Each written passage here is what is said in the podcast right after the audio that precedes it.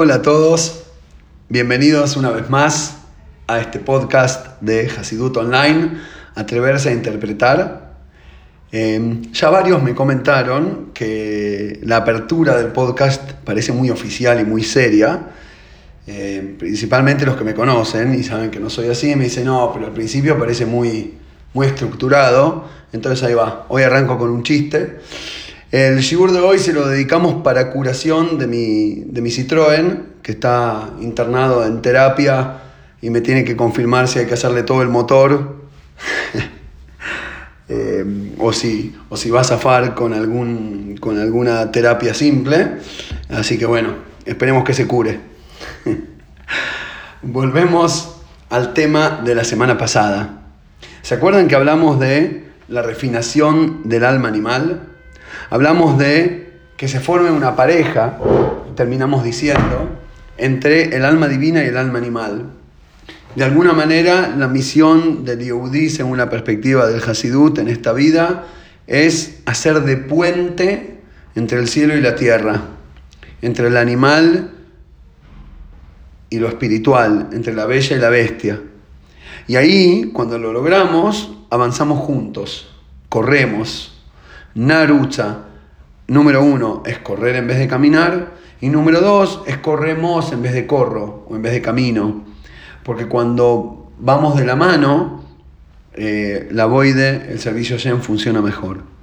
Y la pregunta del millón, que, me vuelve, es la, digamos, la pregunta que, que más recibo realmente en todas las clases que doy, inclusive las presenciales, la pregunta del millón es, ¿pero cómo? Pero ¿cómo? Porque por lo general solemos elegir entre una u otra, o mejor dicho, la mayoría de la gente queda con una, que es la actitud animal, animal refinado, civilizado, digamos que sabe eh, respetar a, los otros lo necesario para que te respeten tanto como necesitas y nada más, pero al final terminamos eligiendo la actitud animal. O hay algunos que eh, cambian, pegan el switch, el gran cambio de la vida y se transforman en ángeles, en seres espirituales, conectados, creyentes. Y realmente eh, lo, vemos como, como dos mundos, como dos dimensiones, dos estilos total, totalmente diferentes.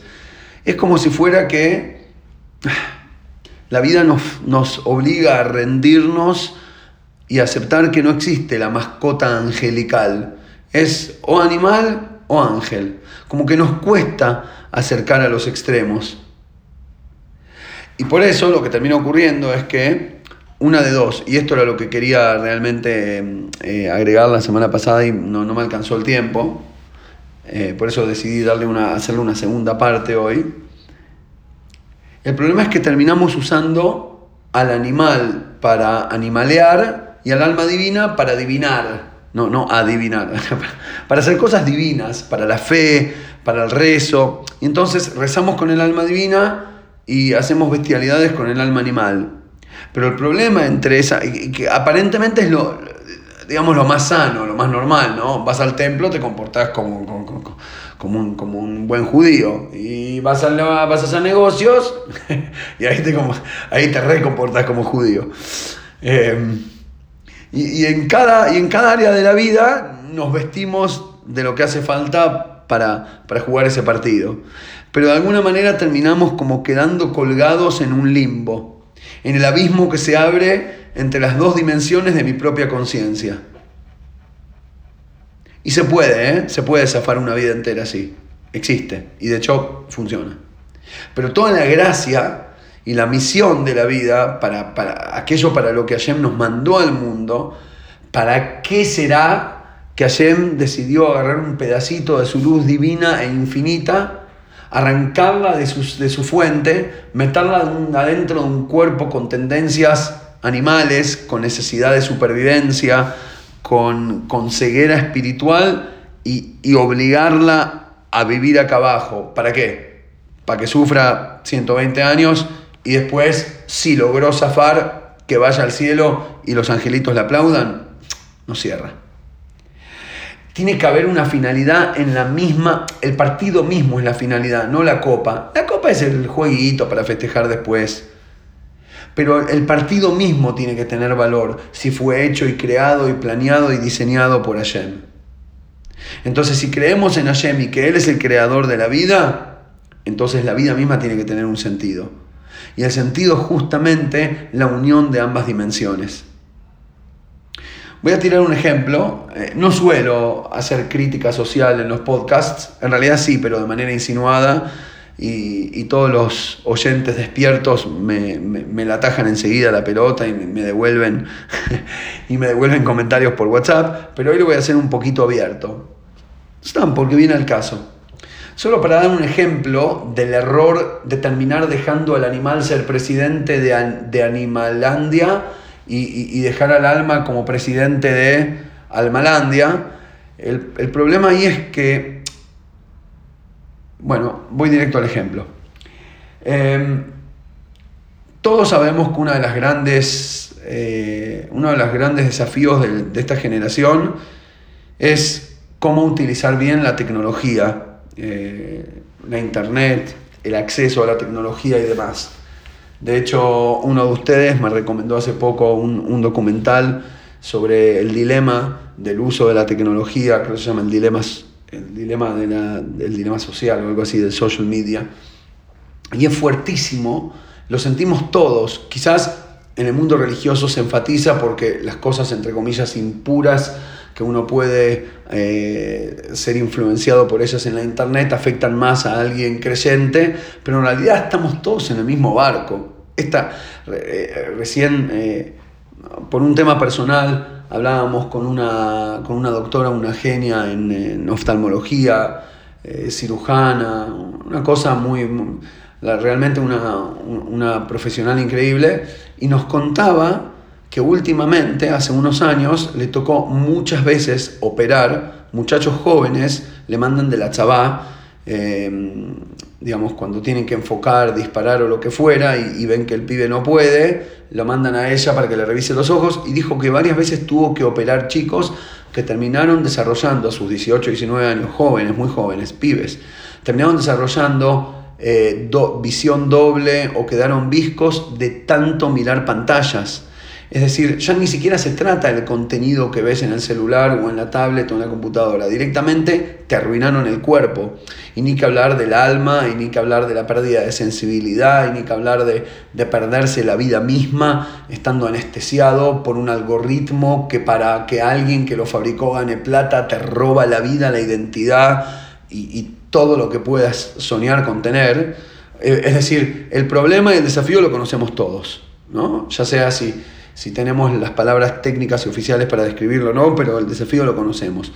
Y ahora bien, en un marco religioso ortodoxo es mucho peor, porque apenas el pibe entra al internet de un montón de cosas que después cómo lo haces pegar con el camino y la educación que le querés dar.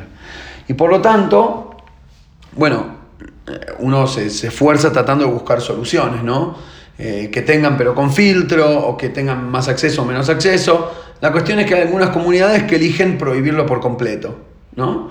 Que podríamos debatir si está bien o mal, pero no importa, no viene el caso realmente. Yo creo que la cabana, digamos, la intención de por qué prohibirlo está 100% correcta, eso ni que hablar. Los pibes está pero confirmadísimo, cuanto menos usan la pantalla, más se desarrollan y más sanos son en todo aspecto, no solo espiritual, ¿no? La cuestión es que, bueno, agarró, nos tocó la época de vivir la etapa esta de, del virus, del COVID, de la corona y de los encierros y que no hay escuela y que los pibes estudian desde una computadora. Em, y es muy duro. Y, inclusive aquellos que no querían usar la tecnología para no caer en la trampa, no les quedó otra porque si no, no hay escuela, no hay, no, hay, no hay ver a sus amigos, no hay nada, no hay estudiar. Y bueno, la cuestión que se transformó en, en, un desafío de elegir entre malo y peor, ¿no? Em, y bueno, la cuestión es que en una de, estas, em, en uno de estos meses, eh, Jabad, Israel armó para todas las escuelas de Jabad em, un gran fabrengue en una reunión jasídica para los chicos en Zoom. Y trajeron un payaso y un esto y el otro y un moré, muy genio, que habló a los chicos muy lindo y para inspirarlos y les contó unas historias. Y la verdad que era emocionante, habían miles y miles, tipo nunca vi un Zoom tan lleno, tipo miles de pibes, de familias, cada familia son entre 8 y 14, cada cuadradito son muchos, y la cuestión que estuvo muy lindo. Pero un detalle que después me lo quedé charlando con un colega de acá, es que las escuelas de, de Jabad en Tzfat no invitaron a los chicos, a sus chicos, a que participen. Eh, quizás porque aquí en esta ciudad el formato de la escuela Jabad es un poquito más ortodoxa y más, digamos, para llamarlo de alguna manera generalizada, eh, cuidadosa y cerrada que el resto de las escuelas de Jabad en Israel. Y de hecho, eh, los chicos de primaria no tuvieron clases en Zoom todo este tiempo, tuvieron clases por teléfono, por audio, que era todavía más difícil para los pobres pibes. pero yo entiendo de dónde viene, ¿no? Como dijimos antes, para no exponerlos no, no usar esta excusa para exponerlos. Fine, lo acepto. Ahora seguimos adelante. Resultó que para el Fabrengen tampoco, fueron todos los chicos de Jabat de todo el país, menos una comunidad.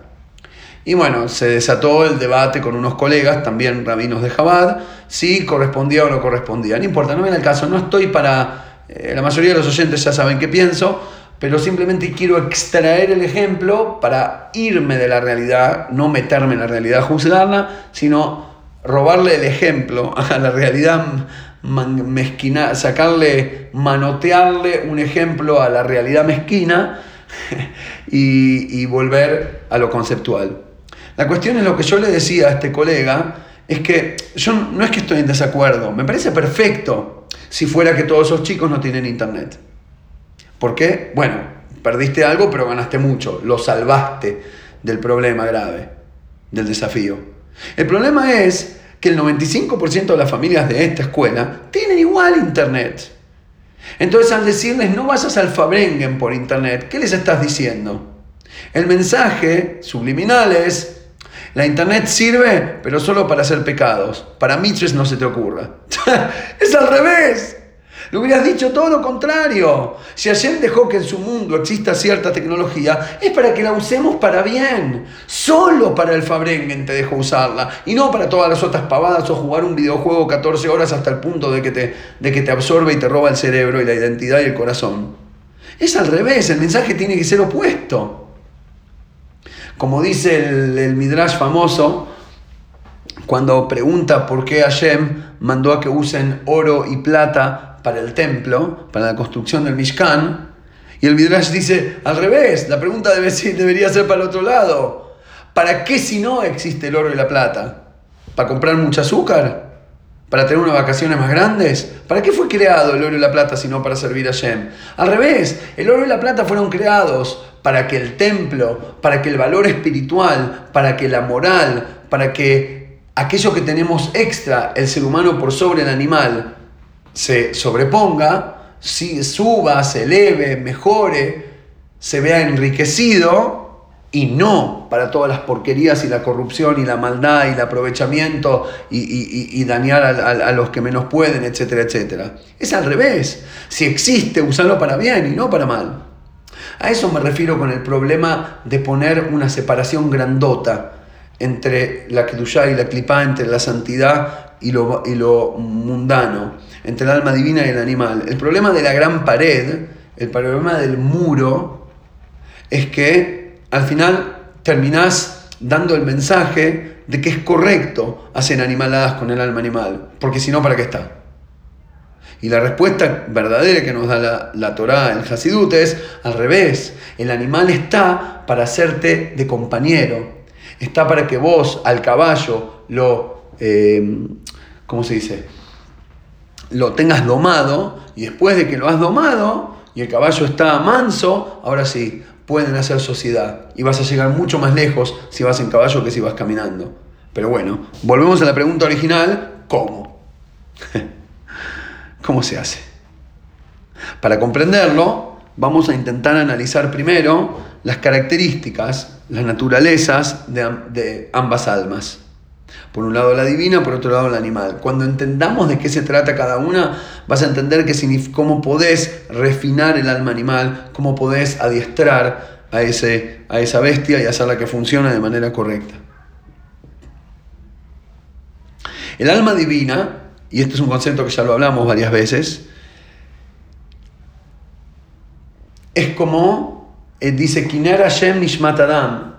El, la vela de Dios es el alma de la persona.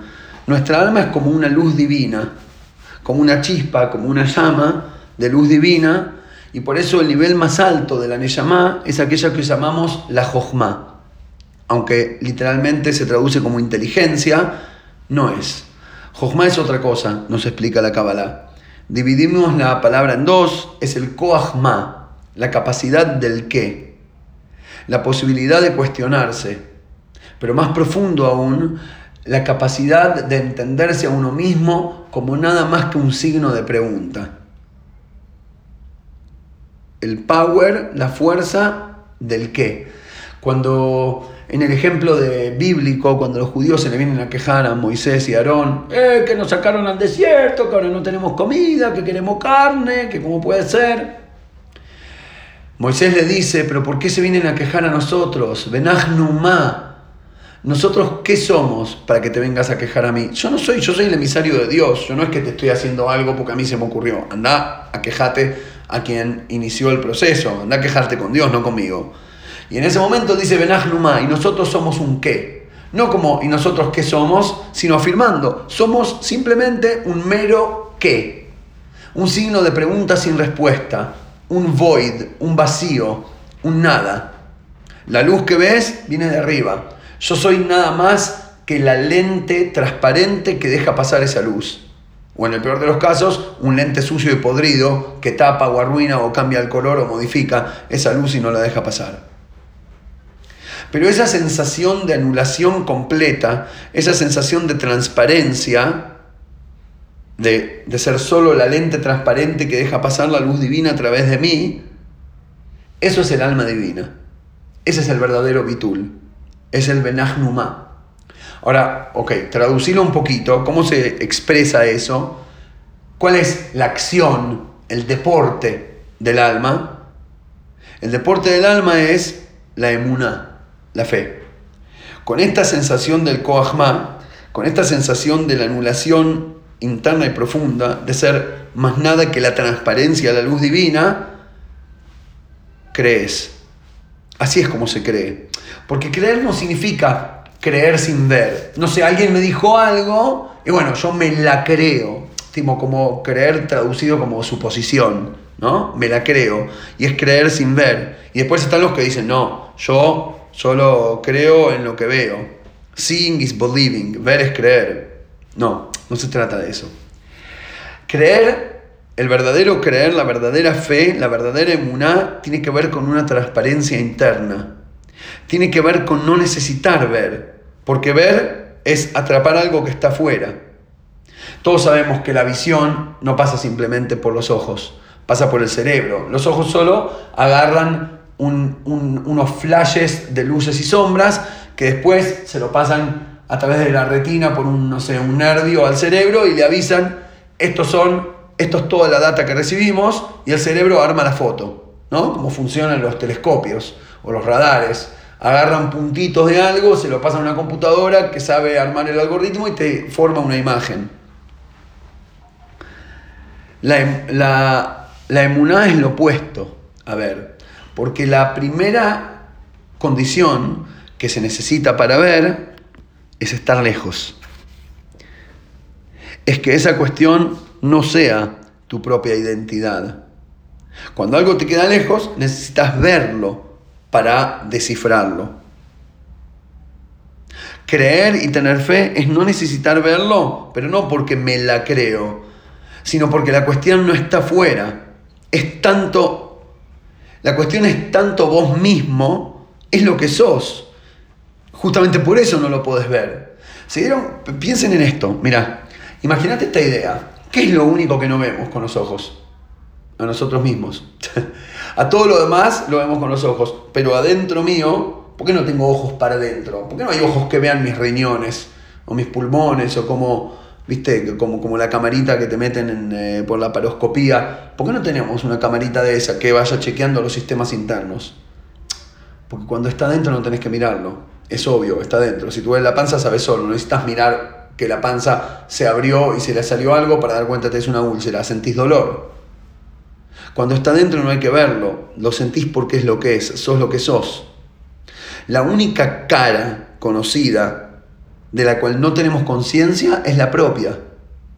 Es decir, de toda la gente que, veo el día a día, no sé, mi familia, mis colegas, mis alumnos, eh, los vecinos y, la gente que labura en los locales eh, por donde frecuento, son las caras que conozco, tengo las imágenes de la gente que conozco, ¿no? Y van tomando parte en el juego del Tetris de mi vida mental.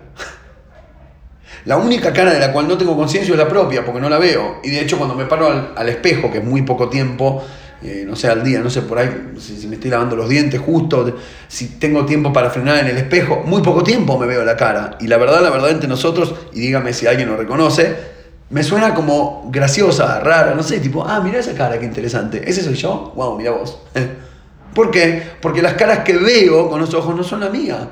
Y al mí al yo, lo conozco de otra manera completamente, no con ver la cara.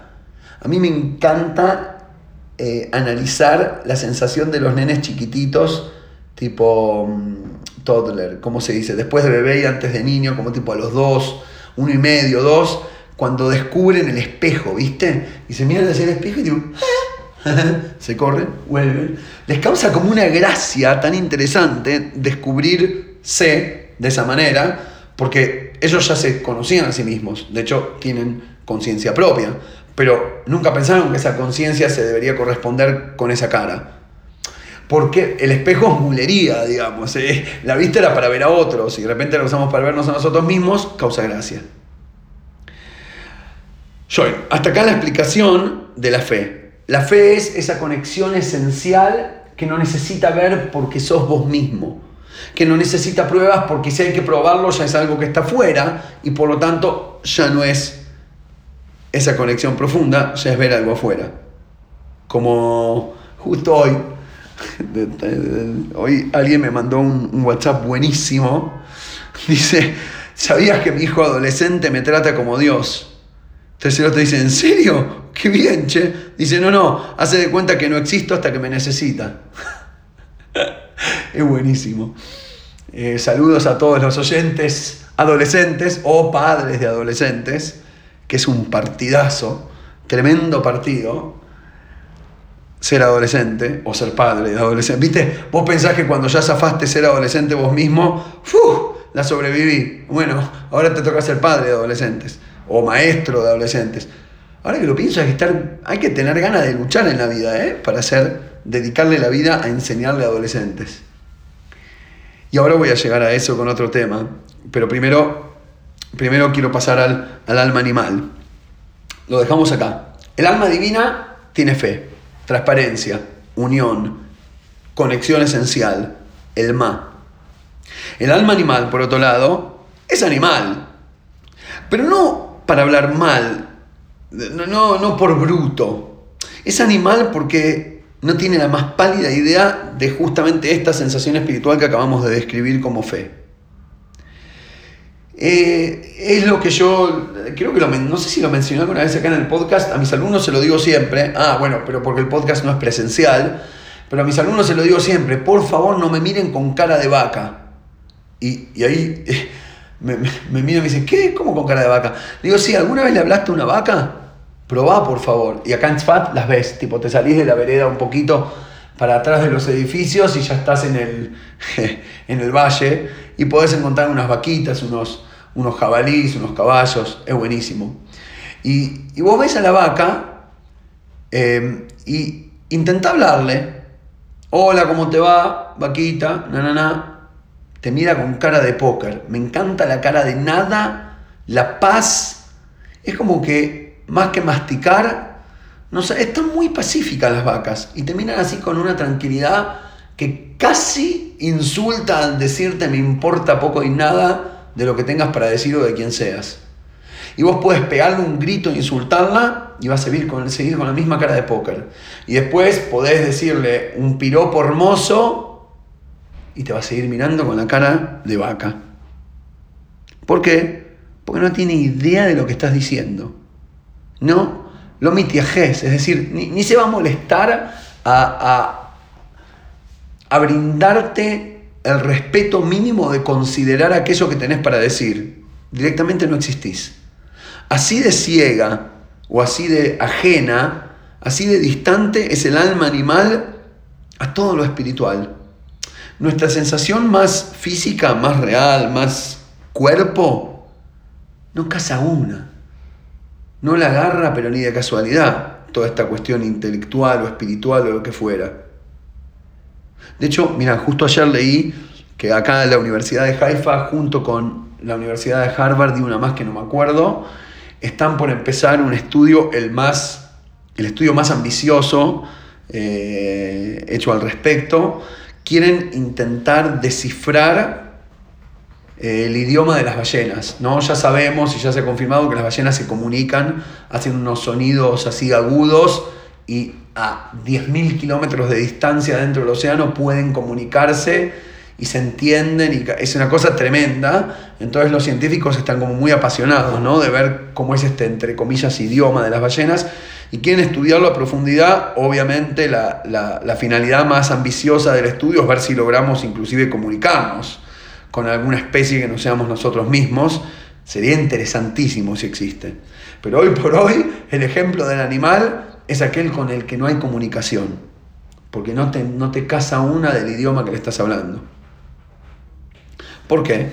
Porque esta alma animal tiene su propio set de herramientas y por eso en la Kabbalah, en el Tania, por ejemplo, se le da un montón de nombres diferentes. Aquellos oyentes que lo conocen al Tania y que se lo estudiaron todo y demás, se dieron cuenta que, que utiliza, intercambia e utiliza eh, constantemente, se los pone y se los saca como guantes a los diferentes nombres del alma animal la llama Nefesh Bahamit, Nefesh Hiunit, Nefesh Sichlit, Nefesh Tivit, le pone mil nombres, el alma natural, el alma animal, el alma biológica, el alma intelectual, el alma esto, el alma lo otro. Todos estos diferentes nombres no son diferentes, no es que tenemos 14 almas, ya dos es complicado, créeme. Y encima tener 5 o 6, no sé, estaríamos re locos, más de lo que ya estamos. Obviamente no es que tenemos una cantidad de almas. Yo le doy el ejemplo que es como la, la muñeca rusa, la matrushka Em, que es como esa muñequita que eh, son varias, ¿cómo decir? Son muchas muñecas iguales una dentro de la otra. Entonces vos tenés una muñeca, ah, qué linda, la abrís, tiene dos mitades, la abrís y adentro había una exactamente igual, y la abrís de vuelta y otra igual más chiquita. Y es como que es, siempre la misma muñeca, pero está sentando cada vez a una em, no dimensión, a una... ay, se me fue la palabra, layer. Em, mm, mm, mm, bueno, importa, una capa eh, por ahí más profunda de la misma cuestión. Y hoy quiero analizar el nombre, es decir, la característica intelectual del alma animal. La llamamos a Nefesh el alma intelectual. Pero para, para, para un minuto, ¿no dijiste que era el animal? Y el animal es justamente el no intelectual, el que no tiene conciencia. Pero no, ocurre aquí que el alma animal es en realidad súper inteligente y es de hecho intelectual. Y justo por, este, por eso es animal a la sensación espiritual. Por ser que quiere pensar de manera lógica, por ser que quiere que tenga sentido, por ser que el alma animal tiene una curiosidad y una necesidad de ser convencido y que se lo demuestren intelectualmente, por eso es ciego y animal y cara de vaca, a todas las cuestiones espirituales y creencia y sensación profunda interna. No me vengan con cosas espirituales. A ver, mostrámelo acá arriba de la mesa. Dibujámelo, demostrámelo. Ahí está el alma animal. El alma animal es aquella parte nuestra que necesita comprenderlo para sentir que lo tiene entre las manos. El alma animal es aquella sensación que cuando percibe algo espiritual mínimamente de lejos dice, pucha, ¿por qué será que la espiritualidad es como el agua que se me va entre los dedos, como la arena que se me desvanece y no me dura ni un segundo en la mano, o como la plata? Porque, de vuelta, comentario animal y físico y literal. Estamos siempre en la misma. El animal la quiere agarrar. Y el alma espiritual está bien con el signo de pregunta. Y ahí nos chocamos. Y realmente, para el alma divina, que vive totalmente feliz, enamorada de su signo de pregunta, es, un, es rebajarse, tener que ir a sentarse con la vaca a explicarle cómo se juega el juego de la boca. Y la vaca dice, no, no, pero hasta que no me la hagas entender a nivel vaca, yo no juego. Y vos tipo, no te lo puedo creer, ¿entendés? Te lo tengo que explicar. Y sí, y sí, la respuesta es sí, se la tenés que explicar. Y de eso se trata. La pregunta del millón, ¿cómo? ¿Cómo es humanizar, animalizar, explicar de manera nefesh bajar la divinidad, la espiritualidad, los conceptos profundos y valiosos a un nivel muy básico, muy lógico, muy humano, que tenga sentido, que me cierre, que mi vaca interna se sienta completa con su elección. Y por eso, durante estos días de Sefirata Omer, que justamente se, se tratan de esto, de refinar el alma animal, por esta razón es que si prestamos atención al texto, que según la costumbre de Jabad se dice enseguidita después de, de, de, contar el Homer, vos decís, hoy son tantos días del Homer, después decimos una plegaria, cito ocho renglones, hermosa. la amo del universo. Vos nos dijiste en tu Torah que contemos el Homer. Y ahí pone la palabra kedei, ¿para qué?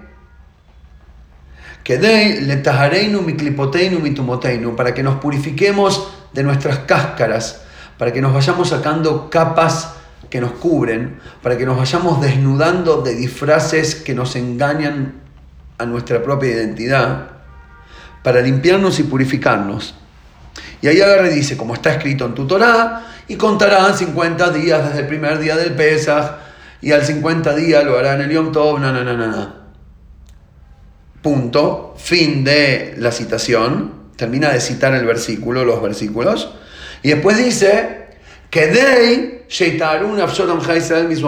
para que, otra vez que Dei, para que se purifiquen las almas de los judíos de su suciedad e impureza. Para un minuto, a todos aquellos que les interesa la parte técnica y analítica, talmúdica del estudio de la Torá, les hago una pregunta de corazón. Dice dos veces antes del pasuk que cita, que Dei, dice, Hashem, vos nos mandaste a hacer la mitzvah para que nos purifiquemos. Como está escrito, ABC, para que nos purifiquemos. Y lo enfatiza antes y después del, del quote, antes y después del chitut, de, de, citar el versículo de la Torah. Pero si leen de vuelta el versículo de la Torah que cita, en ningún lugar dice ahí que contás para purificarte. Es como si yo te dijera, em, te di este, este vaso de coca para que te lo tomes. Como dice en la Torah, y te daré un vaso de coca. ¿Ves que es para que te lo tomes? No, pará, en ningún lugar decía. Solo decía, te di el vaso. Y yo después hago lo que quiero, lo tiro en, en la maceta si quiero. Bueno, puedes decirme, te dije A con la intención de B, ¿Por qué? Porque está escrito A. ¿Ves que era con la intención de B? No pega, no pega el texto. Y te lo enfatiza dos veces. ¿De dónde sacó quien escribió este texto? Que creo que es el Alterrebe, porque no sé si tiene un, si alguien de los oyentes sabe que me avise, un Macor anterior al Riboine Sheloilom después de Sfiras Oimer. ¿De dónde sacó que ese versículo te prueba que es para Kedei? Y si no, la mejor explicación que, que escuché hasta ahora cuando presento esta pregunta me dice, no, el versículo no es para probar el Kedei, es para probar el original. Vos ayer nos dijiste que contemos el Homer, como dijo el versículo ta ta ta. Pero justo antes de decirlo y justo después de citarlo, te dice el Kedei, el para que, para que se purifiquen. Y eso no está probado en, en aquello que está citando. Pero en realidad, para mí me parece que no es ni pregunta. La pregunta ni existe, porque para el Alterrebe es tan obvio, pero tan brutamente obvio que la Sefirata Omer es Kedei, que ya no hace falta ni explicarlo por qué. No hace falta probarlo. Porque para eso está el Sefirata Omer. Todos estos 49 días son una invitación para que nosotros caminemos el camino. Para que nosotros salgamos de Egipto y nos acerquemos a la entrega de la Torá. Para que Hashem lo haga, ya lo hizo En el momento que te eligió, en el momento que te sacó de Mitzrayim, en el momento que te hizo nacer de un vientre judío. Y te dijo, sos elegido. Pero como dijimos la semana pasada, no quedás, no terminás de ser elegido hasta que vos mismo no te elijas. Porque con que Hashem te elija no ganas nada. Sos el principito con privilegios. Que al fin y al cabo resulta en un tarado que no sabe hacer nada de la vida porque es un limitado, porque siempre tuvo todo regalado de arriba. ¿De qué sirve? Toda la gracia de ser principito es que de es para que vos, después de que te eligieron, seas capaz de elegirte vos mismo. Para que vos te refines. La pregunta del millón no es si cumplís la Torah o no. La pregunta, porque eso es obvio, la pregunta del millón es ¿qué tanto te cambió, te refinó, te mejoró, te elevó, te acercó, te transformó el cumplir esa Torah? Y ahí es donde tenemos que aplicar nuestro Heshbon Nefesh, nuestro recuento Viste como antes de presentar los impuestos que te sentás con el contador a calcular y qué, cómo, por qué, dónde. Tenés que hacer todo, poner todos los numeritos, asegurarte que no te equivocás y tiqui, tiqui, tiqui. Ese heshbon, cuando lo haces con tu alma, cuando el contador sos vos mismo y el negocio que hay que contabilizar sos vos mismo, el heshbon no tiene que ser si cumplí o si no cumplí. El heshbon, la cuenta, el recuento tiene que ser si el cumplir me modificó o no o mejor dicho, qué tanto me ayudó a evolucionar como persona. Seguramente que un poco sí, pero qué tanto. ¿Me transformé en mejor persona? ¿Soy mejor Yehudi o no? Aprovecho para mandar un saludo a Jorge, que justamente esta semana me escribió. Eh, me dice, justo, eh, justo hace un año, se cumple ahora justo un año desde que te escucho todas las semanas, me dice. Gracias, obviamente, gracias por tu voto de confianza y, por dejarme ser parte de tu crecimiento. Pero ahí va la pregunta.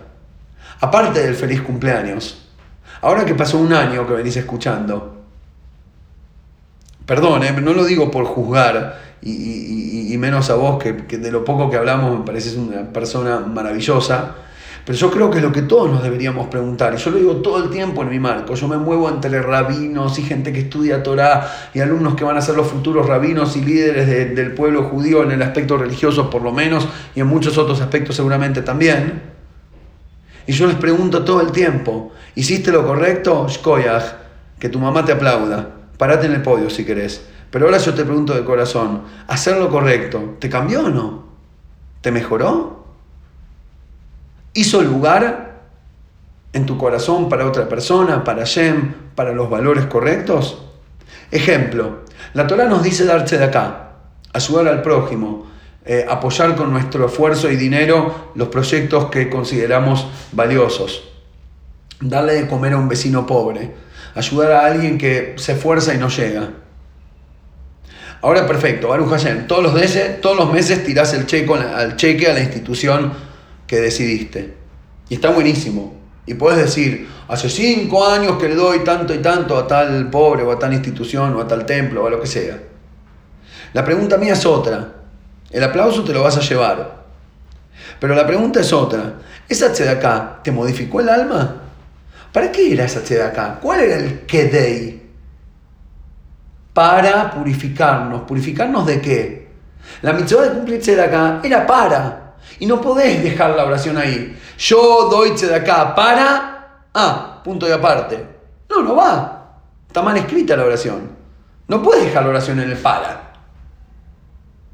Yo doy de acá, obvio, paréntesis, porque ayer me lo pidió, cierro paréntesis, pero ahora está el para. Para transformarme en un ser más sensible, para que me duela más el hambre del prójimo que el propio para que pueda batir el récord de romper la distancia física del egoísmo de mis genes que desesperados por sobrevivir quieren todos los recursos para sí mismos y sea capaz de trascender y transformarme en un ser espiritual en el sentido de poder ver al prójimo, eso no solo a mí. Pregunta, ¿todo esto te ocurrió? ¿O está en proceso de ocurrirte? ¿O no? Porque podés darte de acá 120 años y seguir siendo un burdo, una burda bestia que lo único que quiere es su propio ego y orgullo y sigue siendo ciego a la transparencia de la fe, sigue siendo ciego a la espiritualidad, pero bueno, diste el cheque. ¿Por qué? Justamente porque te agrega más el ego, porque le da pasto a tu vaca, porque ahora todos te aplauden en el templo. Entonces al final, tu acá, en vez de refinarte, no fue para que deile tareinu, fue que deile tam einu. Y muy bien, sí, te felicito por la mitzvah, vas a ir al cielo, obviamente, a festejar en el cielo con todos los religiosos que no tienen Dios. O con todos los no religiosos que no tienen Dios, porque para el caso es lo mismo. La pregunta del millón es si esa acá tuvo un kedei, si tuvo un, un resultado, una búsqueda, si te transformó en mejor persona. Otra, cumplir Shabbat. Seis días trabajarás y el, ciento, y el sexto y el séptimo descansás. Perfecto. Y Baruch Hashem cumplís el Shabbat. Ahora, más allá de cumplir el Shabbat, abro paréntesis porque Dios dijo, cierro paréntesis, para... ¿Para qué era? El cumplir el Shabbat era para confiar en que Dios es el que crea y por ende maneja todo el tiempo el mundo y no vos. Y por lo tanto, afirmo que vos cuando te ves al espejo te entendés a vos mismo como una hormiguita que si para de juntar hojitas no come. No, no, no es así. Mira, para un día vas a ver cómo seguís comiendo. Ah, ¿cómo? Porque Hashem te quiere y te bendice. Entonces a partir de ahora, atrévete un poquito a soltar el volante. qué difícil que es ese juego. Atrévete un poquito a soltar el volante y a confiar que Hashem es el que tiene el timón de tu vida. Aprende a que no solo la data que podés ingresar en el algoritmo mental de tu orden de vida es lo que te da la, la, ¿cómo se dice? Lo que te sostiene, lo que te mantiene, lo que te da la parnasá y date cuenta que no es así. Es la bendición divina. Y por lo tanto, inclusive durante los seis días, cuando sí te toca trabajar, porque tu obligación, tu parte de la sociedad, hacelo, pero sin preocupación. Hacelo, pero sin bronca. Hacelo pero sin la necesidad de hacer mulería y de engañar para sacar una ventaja, porque igual el que te la da es el de arriba. Y ahora te pregunto, cumplir Shabbat los últimos 43 años de tu vida, ¿te ayudó en lo más mínimo a soltar el timón? ¿O a pesar de ser religioso y cumplir Shabbat, los otros seis días sos una bestia que lo único que hace es morder el timón con todos los dientes que tiene? Otra, la tefilá, rezar todos los días. Vas al templo, te pones los y rezás. ¿Por qué? Porque Hashem dijo, cierro paréntesis, ¿para qué? No por qué, ¿para qué? Que Deile Tahareinu te purificó la tefilá, te ayudó en lo más mínimo a reconocer tu vulnerabilidad, o simplemente es una rutina. Justamente los últimos días veníamos leyendo, mi hija me preguntó algo de la escuela, después se lo expliqué y después, nada, salió el tema y también fue el, el bar mitzvah de un sobrino, y, salió el tema del Sefer Ajinuj. No sé si lo conocen. Después cuando pensé en esto se me ocurrió por ahí agregar este módulo al podcast de presentar un, libro cada tanto, un libro de nuestros Sfarim Akdoshim y, contarles un poco el, trasfondo del, texto. Hay un libro que se llama El libro de la educación. Eh, es maravilloso realmente. El Sefer Ajinuj fue escrito por uno de los sabios allá por la era, época, la era medieval, año 1200 y pico, 1250 aproximadamente. Eh, autor anónimo, ya vamos a ver ahora, eh, justamente a eso me quiero referir. Eh, el Sefer Jinuj tiene el, siguiente formato. Él escribe ahí en, la, en el prefacio, lo escribo como regalo para mi hijo que cumple bar mitzvah. Su hijo va a cumplir 13 años y el papá, un sabio de Torah, le escribe un libro de regalo que es la explicación de las 613 mitzvot. Maravilloso realmente. Agarra cada mitzvah y la explica. Primero te trae el versículo de la Torah de donde sale, cómo explican los sabios, cómo es que se hace la mitzvah, un resumen súper resumido de más o menos cómo se hace. Y también después le pone la razón, el motivo de la mitzvah. Es decir, de dónde sale, cómo se cumple y para qué sirve. Me encanta que cuando explica el ta'am, la razón, lo llama el shoresh. De shoresh a mitzvah, la raíz de la mitzvah. A la razón la llama raíz. Y en hebreo, razón se dice ta'am, que significa gusto. El gusto es la explicación. Cuando le entendés la explicación, le podés sentir el gusto. Cuando le disfrutas el gusto, vas a tener ganas de comértelo. Si no tenés el gusto y no le ves el sentido, es como un árbol que no tiene raíces. Por más hermosos frutos que tenga, el primer viento que viene lo tira. Sin razón no tiene raíz. Y sin el gusto, tu yo genuino interno no fue invitado a la fiesta de tu propia vida. Me encanta que en, el, en su anonimato, el autor del Sefer Jinus pone, escrito por un Ish un hombre judío de la familia Levi de Barcelona. Es todo lo que sabemos. Que, lo único que sabemos de él es que no era hincha del Real Madrid. Todo lo demás, ah, que era de la familia Levi, pero no sabemos quién fue. Eh, por el año y por las citas se entiende que es más o menos de hace 800 años. Ah, y una cosa más que hoy, como dije, lo voy a mencionar en el podcast, me puse a wikipediar un poquito sobre el Sefer y vi algo buenísimo. Uno de los historiadores escribe ahí que de las cosas que comenta y de alguien que, de, de, uno de los sabios que fue posterior a él y escribió sobre el libro, se desprende que a qué se dedicaba, de qué trabajaba, se mantenía de enseñarle a muchachos adolescentes.